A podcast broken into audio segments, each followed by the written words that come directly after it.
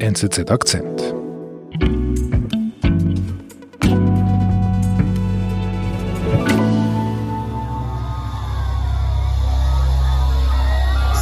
Oh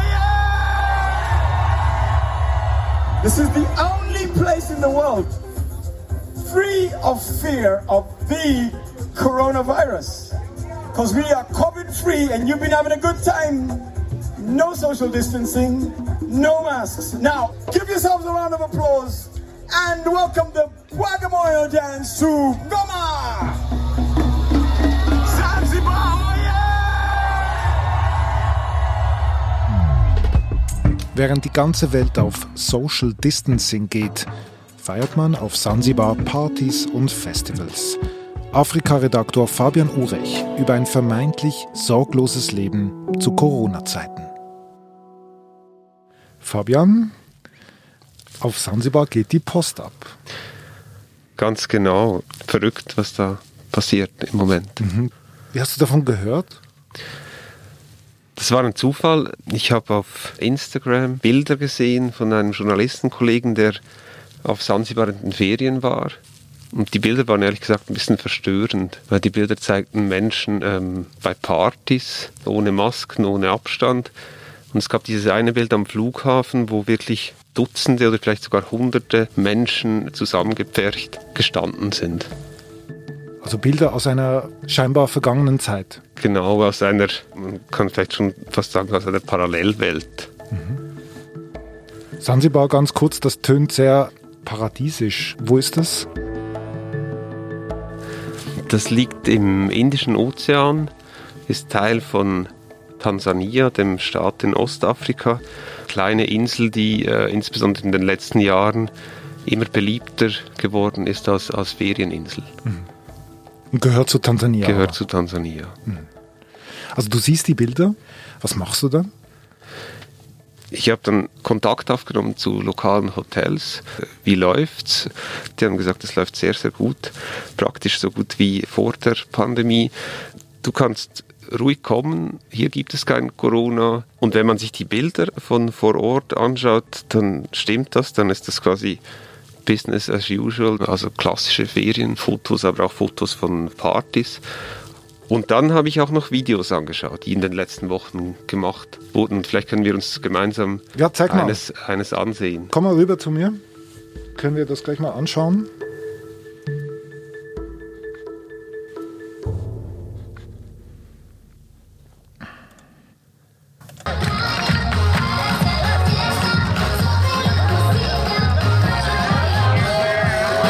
Hier steht Beach Party Sansibar 2020. Genau. Und was ist das zweite Video, das du da mitgebracht hast? Hier möchte ich auch mal kurz da reinhören. Was ist das da? This is the only place in the world where probably three, four, or five thousand people are going to gather in one place, Uiuiui, was erzählt er denn da? free of fear of the coronavirus. Because we are COVID free and you. Das ist völlig verrückt. Also das Video wurde aufgenommen an einer Silvesterparty, wovon es viele gab auf Sansibar. Wir sehen einen, wahrscheinlich einen Hotelanimator. No social distancing, no masks. Now, I do not advise anyone anywhere else in the world to do this. Ähm, er sagt, das sei wahrscheinlich der einzige Ort auf der Welt, wo sich jetzt ein paar tausend Leute versammeln können, äh, gemeinsam feiern können. Man soll die Angst vergessen, denn Corona gäbe es auf Sansibar nicht. Ähm, man könne sich auch gern umarmen. So please enjoy yourself. Feel free. Give someone a hug. Because hugs are precious. You never know when you'll see them again. This is a wonderful place. Give yourselves a round of applause. And welcome the Also dieser Animator sagt Corona-frei und er ruft dazu auf zu umarmen. Was sagen denn die offiziellen Zahlen zu den Covid-Ansteckungen in Tansania und auf Sansibar? Ja, eigentlich ist das eine, eine große Kuriosität, weil wenn man nur auf die Zahlen blickt, dann sieht man, dass die Pandemie offiziell im ganzen Land Tansania letzten Mai aufgehört hat. Und zwar von einem Tag auf den anderen. Seither gab es null Verstorbene, null neue Fälle. Und? Stimmt das? Nein, das stimmt äh, nicht. Schön wär's. Äh, Hintergrund dieser Statistik ist, dass sich der Präsident Tansanias quasi autonom entschieden hat, die Pandemie jetzt einfach für beendet zu erklären. Man muss wissen, John Magufuli, der Präsident seit 2015 im Amt, übrigens promovierter Chemiker, der erklärt im Mai quasi wirklich in einer quasi Nacht- und Nebelaktion, dass ähm, er jetzt ausgiebig gebetet habe, dass seine Gebete erhört worden seien und Gott die Pandemie in Tansania beendet habe.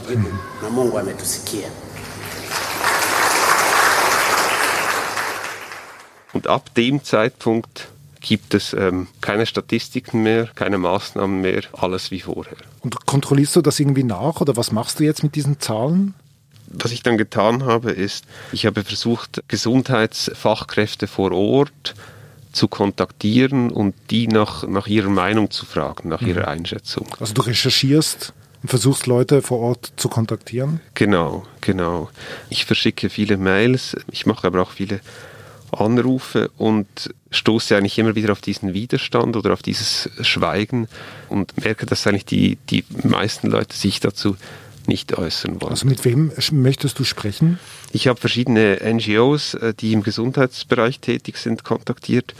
Ich habe beispielsweise auch ähm, den Gesandten der Weltgesundheitsorganisation mhm. kontaktiert und verschiedene Ärztinnen und Ärzte.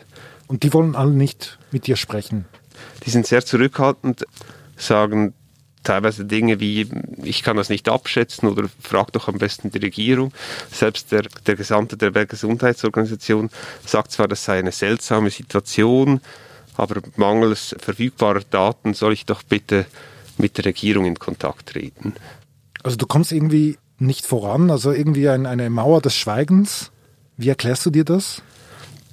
Ich glaube, einerseits gibt es, äh, gibt es diese Direktive oder dieses Narrativ der Regierung, die heißt, in unserem Land gibt es kein Corona, die Pandemie ist zu Ende. Andererseits ist eben auch diese Angst zu spüren, was anderes zu sagen, weil unter dem Präsidenten, dem aktuellen, die Repression zugenommen hat. Der äh, Raum für Kritik und für eine offene Debatte ist kleiner geworden für ähm, Journalisten, aber auch Angehörige von NGOs. Und deshalb scheint es so, dass viele einfach lieber schweigen wollen zu dem Thema.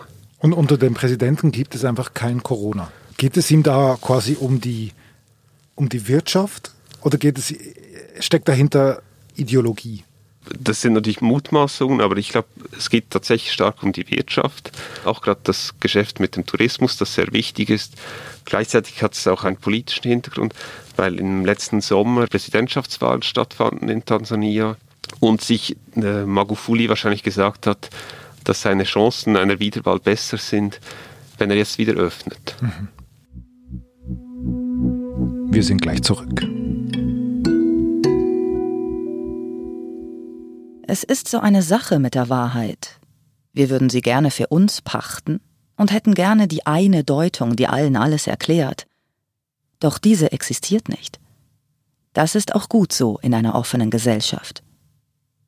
Bei der NZZ ist keine Wahrheit unangreifbar. Journalismus. Punkt. NZZ.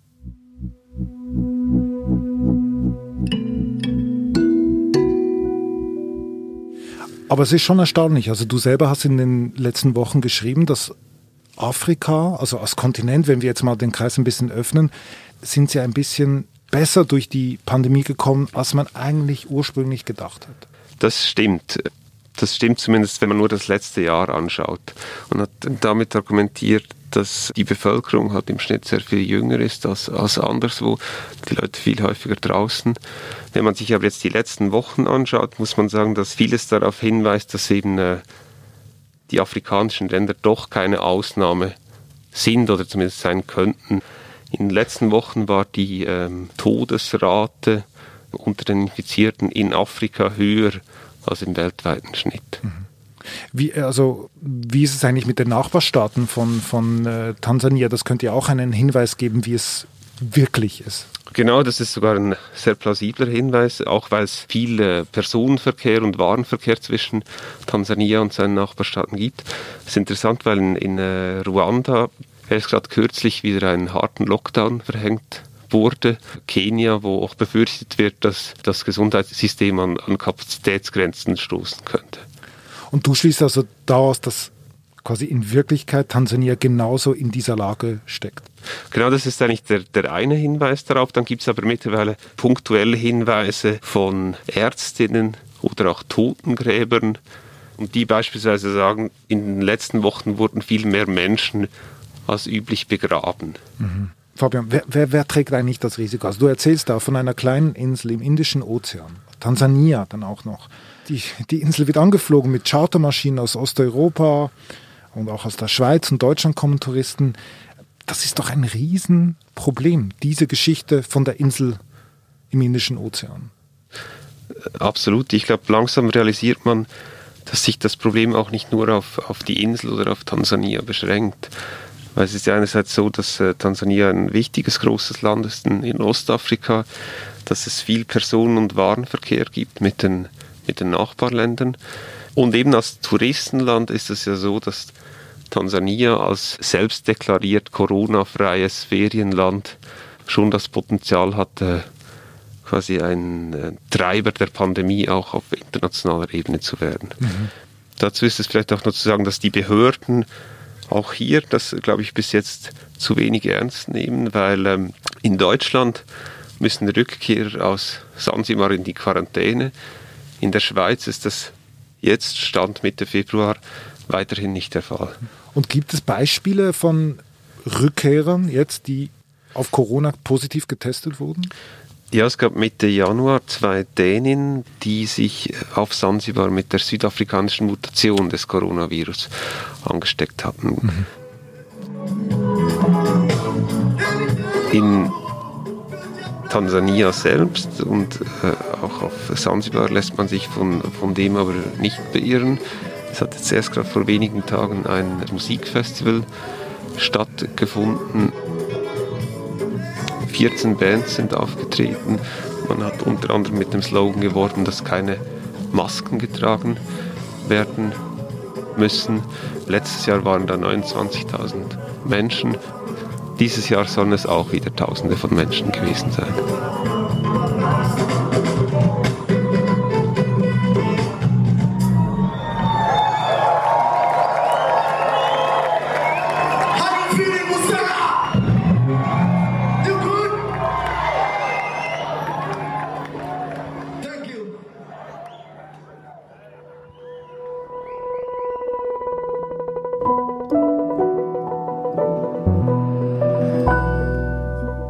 Liebe Fabian, vielen Dank, dass du bei uns warst im Studio.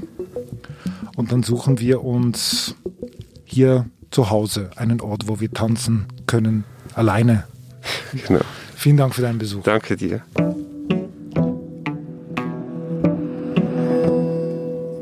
Das war unser Akzent. Ich bin David Vogel. Bis bald.